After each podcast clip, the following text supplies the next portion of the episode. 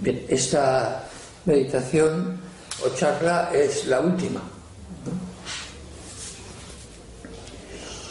Y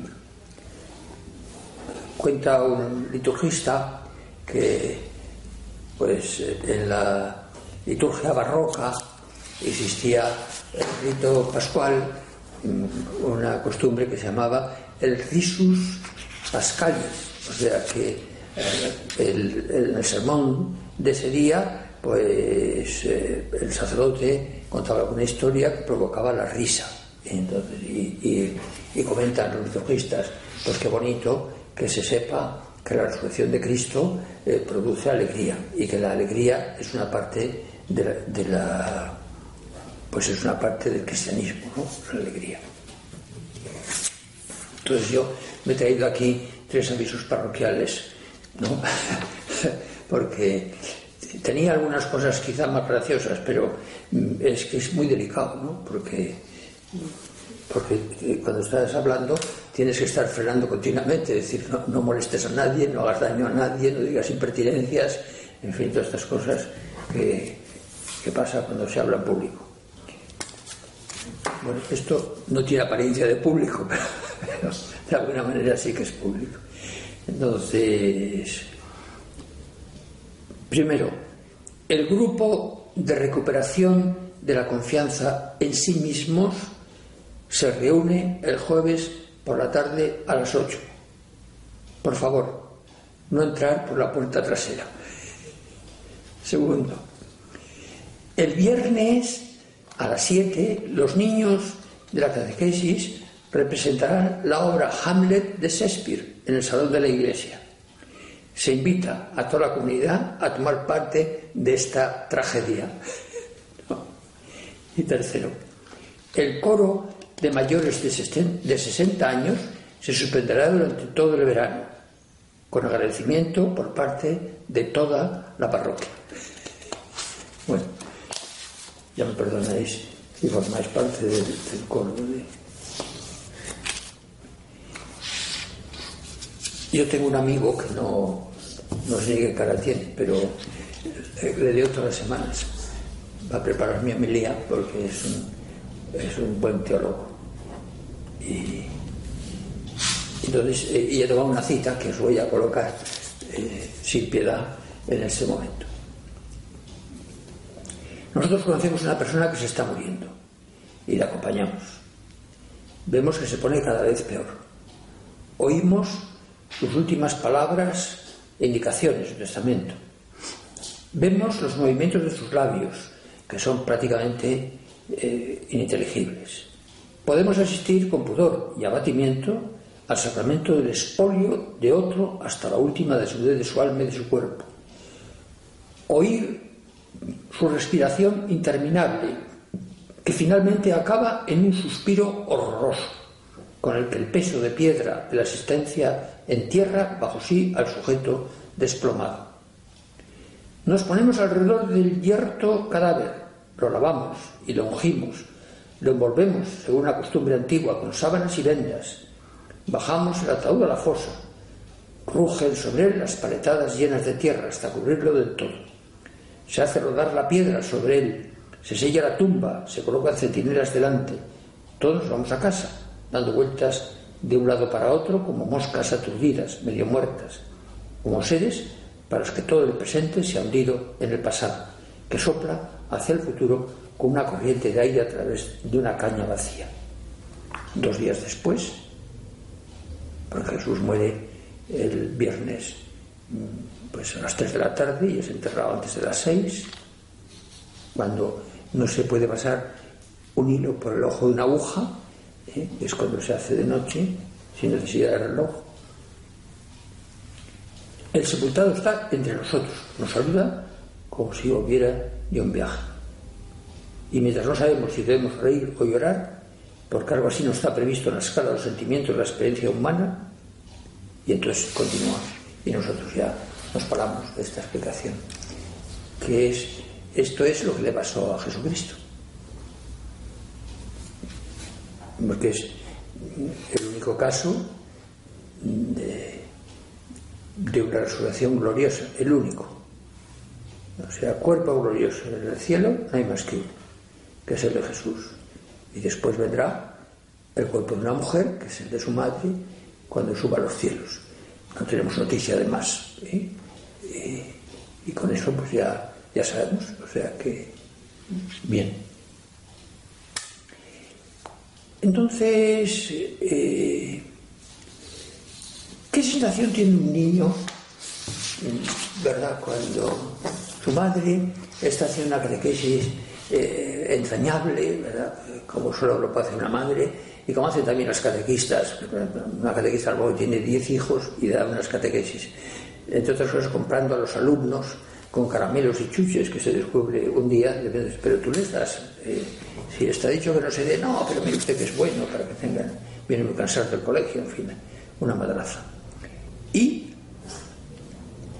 estaba pues una madre diciéndole, ¿y tu hijo mío eh, estarías dispuesto a morir en la cruz? Eh, y la madre pues, está escuchando a ver qué dice el niño y el niño le dice, eh, sí mamá, pero con una condición. Entonces sorpresa por parte la madre a ver este mocoso qué condición pone para estar dispuesto a morir en la cruz. Y dice, resucitar el tercer día. Bueno, pues ya se ve que los niños pues eh, no separan la muerte del Señor de la resurrección, porque son dos caras de una misma moneda. Es la misma moneda, es lo mismo. Cristo, si se dice Cristo murió, en principio se está diciendo de una manera inacabada, porque Cristo murió y resucitó. Y entonces de ahí viene pues la alegría enorme de la resurrección. Vamos a pasar ahora a vamos a pasar a algunas de las apariciones que, que se contienen en la verdad sagrada escritura de Jesucristo y que nos dicen la reacción que tenemos que tener los cristianos para eh, en nuestro comportamiento y que son las siguientes. Primero, discípulos de Maús, los famosos discípulos de Maús. Uno Cleofás, el otro no sabemos quién es. Lo cuenta hoy en San Lucas, pero no se sabe quién es el otro discípulo. Entonces, vuelven derrotados, que es una cosa, algo que le pasa muchas veces al caminante. Eh, si el caminante hace una marcha larga y lleva un peso muy fuerte encima, porque claro, ir con un bastoncito es de señoritos, pero si se va bien cargado ¿eh? y se tiene que andar muchos kilómetros, muchos kilómetros, y a veces hay que caminar de noche, entonces el caminante se derrumba, o sea, se viene abajo. Sigue porque hay que seguir, porque los seres humanos van pegados unos a los otros, pero se derrumba, o sea, se, eh, se destroza, ¿no? Es decir, que, y claro, pues estos van derrotados, o sea, pero ¿qué ha pasado aquí? O sea, hemos estado eh, tres años o dos años y pico eh, oyendo unas cosas preciosas, es decir, viendo, tocando con las manos al Mesías, eh, teniendo una posibilidad extraordinaria con Jesucristo y de repente se ha venido todo abajo, ¿no? Y se ha destrozado. Entonces, pues Jesús, que es el que ha provocado la conversación eh, que llevan entre ellos, pues es, es, el que dice, no, pues les explica las escrituras y cómo les explica cómo tenía que suceder lo que ha pasado en la muerte en la cruz y cómo Jesús tenía que resucitar, porque a continuación viene la clásica frase, eh, diríamos que en lenguaje moderno, machista. ¿eh? Porque dice uno de ellos, eh, algunas mujeres dicen que la han visto, diciendo, ya está, algunas mujeres, pero claro, parece que le están diciendo al, al que se ha encontrado, pues cosas de mujeres, ¿no? pero lo habían visto. Pero estos estaban, pues, no se enteraban, ¿no? Y entonces se paran allí porque llegan a Emmaús y entonces entran en la casa y, allí, pues, eh, Jesús hace la bendición del pan y hay un cuadro muy bonito, muy bonito que, está en la parroquia donde yo trabajo y, además es bueno, no muy bueno, pero sí, bastante bueno y en ese cuadro se ve que están eh, Cleofás y el otro, pues están allí viendo cómo bendice el Señor el pan. y Jesús está desapareciendo. ¿eh? O sea, está marchando. Y, porque, y, dice, pero ¿por qué está así el Señor oscurecido, ennegrecido? Pues está así porque el pintor ha querido representar, es el pintor que mejor hace los peces eh, en la pintura eh, de su tierra. Y dice, y, y, por qué desaparece? Pues desaparece porque, porque ella desaparece. dice, no es así que ardía nuestro corazón cuando nos hablaba y nos explicaba las escrituras. Entonces ya van a estar con los apóstoles. Bien, segunda, eh, segunda historia. Tomás. ¿Por qué Tomás no está en el cenáculo? Que allí faltan dos. Eh, eh, al principio no, porque son menos, pero luego cuando ya están los doce, falta Tomás y, falta el, pobre Judas, ¿no? se, puede decir. No sé. Yo creo que esta expresión la utilizaría la Virgen, diría el pobre Judas. ¿no? Es una manera de, hablar. Y entonces Tomás eh, es el ejemplo de lo que somos muchos, o sea, desconfiado, escamón, eh, ¿verdad? muy pendiente de lo que dicen los demás, de lo que se cuenta por allí, y, claro, en algún sitio estaba metido, ¿no? Eh, y lógicamente, pues estaba pues oyendo lo que se decía, lo que contaban, lo que y entonces llega al cenáculo y, dice una de las. Cada vez en cuando la, gente pues, dice blasfemias, es decir, blasfemias porque pronuncian una frase que es irreverente contra Dios. ¿eh? Pero otras veces se pronuncian blasfemias que son muy sólidas, o sea, que no son una frase, no es una frase que se escapa porque se han pillado un dedo en una puerta y, que está muy mal que, digan eso, pueden decir otra cosa. Pero no son, son, son, cosas durísimas, ¿no? O sea que entonces le están explicando los apóstoles abatidos, ¿verdad? Que, han estado con el Señor y, han, resucitado una vida nueva, que son otros, y con ilusión, con cariño, con amor, le está diciendo que, y Tomás es requer. Y dice la grosería, porque es de las groserías más gordas que, están escritas en la escritura, están escritas en el Evangelio, ¿no? Y dice, yo si no meto el dedo en la llaga y el, y el puño en el costado, no creeré los dedos, los dedos de la llaga es por, porque son clavos, ¿eh? unos clavos, unos clavos que han estado hasta pues en muchos sitios, hasta hace muy poco, hasta que se ha inventado el andamio de tubos, pues han estado usándose para los tablones, ¿no? el clavo y la, y la cuerda. Pero el puño es macabro, ¿eh? porque, claro, a Jesús, a Jesús le, le atraviesa con una lanza sabiendo que está muerto. Y, y, las lanzas, pues eh, rompen mucho porque es una borrada, es un brazo de palanca tremendo de un señor que va a pie o que va a caballo, eso se discute, y que, y que en un momento determinado coge unas lanzas y pega contra un cuerpo eh, que, está además sujeto, o sea que no se puede mover porque está pegado a la cruz. Y entonces eso hace un relativo boquete, pero cuando el boquete es tremendo es cuando se saca la lanza.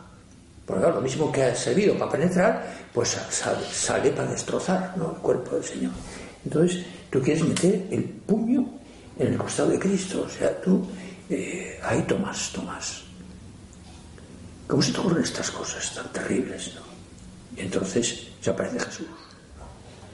Y pronuncia esa frase que aconsejan a los sacerdotes, por lo menos a mí se me la ha aconsejado, San José María Escriba, ¿no? cuando me ordené, es decir, si se quiere después de consagrar Dominus meus, Deus meus, ¿eh? Señor mío y Dios mío. ¿no?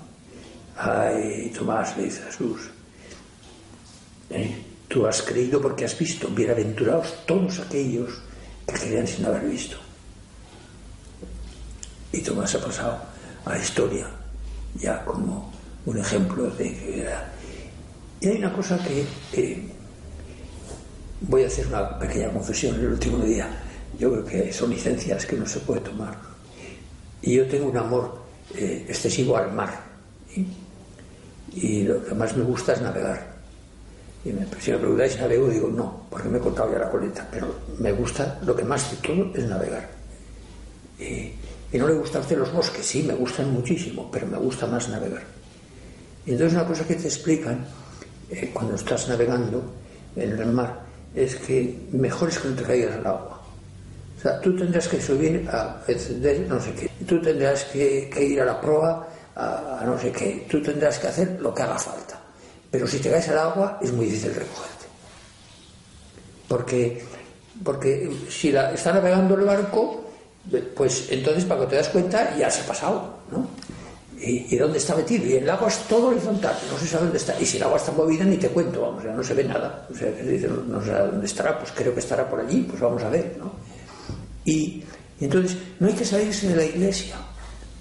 Esa es la enseñanza, o sea, hay que estar con la iglesia, hay que estar en el cenáculo, hay que estar en la Eucaristía, hay que estar con, con las enseñanzas de la iglesia, hay que estar con el Papa que tenemos en cada momento, con el obispo que está en la diócesis pues, con el párroco, pues que nos toca en la parroquia, con, con lo que sea, hay que estar siempre subido en la barca, en la barca de la iglesia. Esto creo que es una enseñanza muy importante. Y terminamos con Pedro, porque eh, lo de Pedro es, eh, es curioso, ¿verdad? Esa pregunta tres veces, Pedro, ¿me amas? Y, y el pobre Pedro, mm, pues ya la tercera vez dice, Jesús, tú sabes que te amo. Tú sabes tú, tú sabes que yo te amo, yo sabes que te quiero, Señor, pero ya soy así.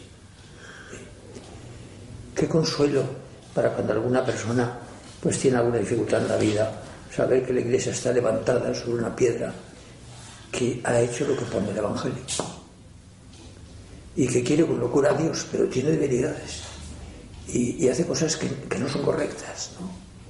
Eh, o sea que yo me he preguntado muchas veces, pero ¿cómo Jesucristo elige para cabeza de la iglesia a Pedro si tenía a Juan, que es una inteligencia notabilísima y que además es un hombre mm, joven y que tiene una valentía tremenda, ¿no? Está allí en pie de la cruz, no se inmuta por nada, ¿no? Y lo mismo está en el proceso. Y, y, por qué Dios tiene confianza en mí, que soy también eh, pues una persona que, y sin embargo la tiene, la tiene y la tiene mucho. Bien, pues eh, ya terminamos y, entonces yo eh, quería mm, acabar con, con un escritor que yo creo que es eh, en la lengua española pues el, que ha escrito, uno de los que ha escrito mejor, suele decir que es uno de los dos mejores de la lengua española. Y explica el encuentro de Jesús resucitado con su madre. Y veréis un español precioso que a ustedes les va a gustar. Verán ustedes un español precioso que les va a gustar mucho. No sale tan hermoso el lucero de la mañana, como resplandeció en los ojos de la madre aquella cara llena de gracias y aquel espejo sin mancilla de la gloria divina. Ver cuerpo del Hijo resucitado y glorioso, despedidas ya todas las fealdades pasadas, vuelta la gracia de aquellos ojos divinos y resucitada y acrecentada su primera hermosura. Las aberturas de las llagas, que eran para la madre como cuchillos de dolor, verlas hechas fuente de amor al que vio penar entre ladrones. Verle acompañado de ángeles y santos, al que le encomendaba desde la cruz al discípulo ver cómo ahora extiende sus brazos amorosos y le da dulce paz en el rostro al que tuvo muerto en sus brazos, verle ahora resucitado ante sus ojos. Tiénele, no le deja, abrázale y pídele que no se le vaya. Entonces, enmudecida de dolor, no sabía qué decir. Ahora, enmudecida de alegría, no puede hablar. Le preguntaban a Miguel Ángel que eh, en esa escultura religiosa creo que es la mejor, pero no, no lo sé. Eh, ¿Qué es la piedad? Eh, decía, ¿cómo se explica que, que el hijo tenga 33 años, que está muerto en brazos de su madre, y que la madre tenga 13 años? Y, y Miguel Ángel, pues, escurría la contestación y luego decía, porque las madres son eternamente jóvenes pues que la juventud de la Virgen se nos contagie para que seamos siempre unos cristianos muy alegres y que viváis las personas casadas, ¿verdad? Eh, esta expresión que dice un teólogo, yo no sé si ha pasado, que os sumerjáis en la embriaguez de la felicidad de la vida matrimonial.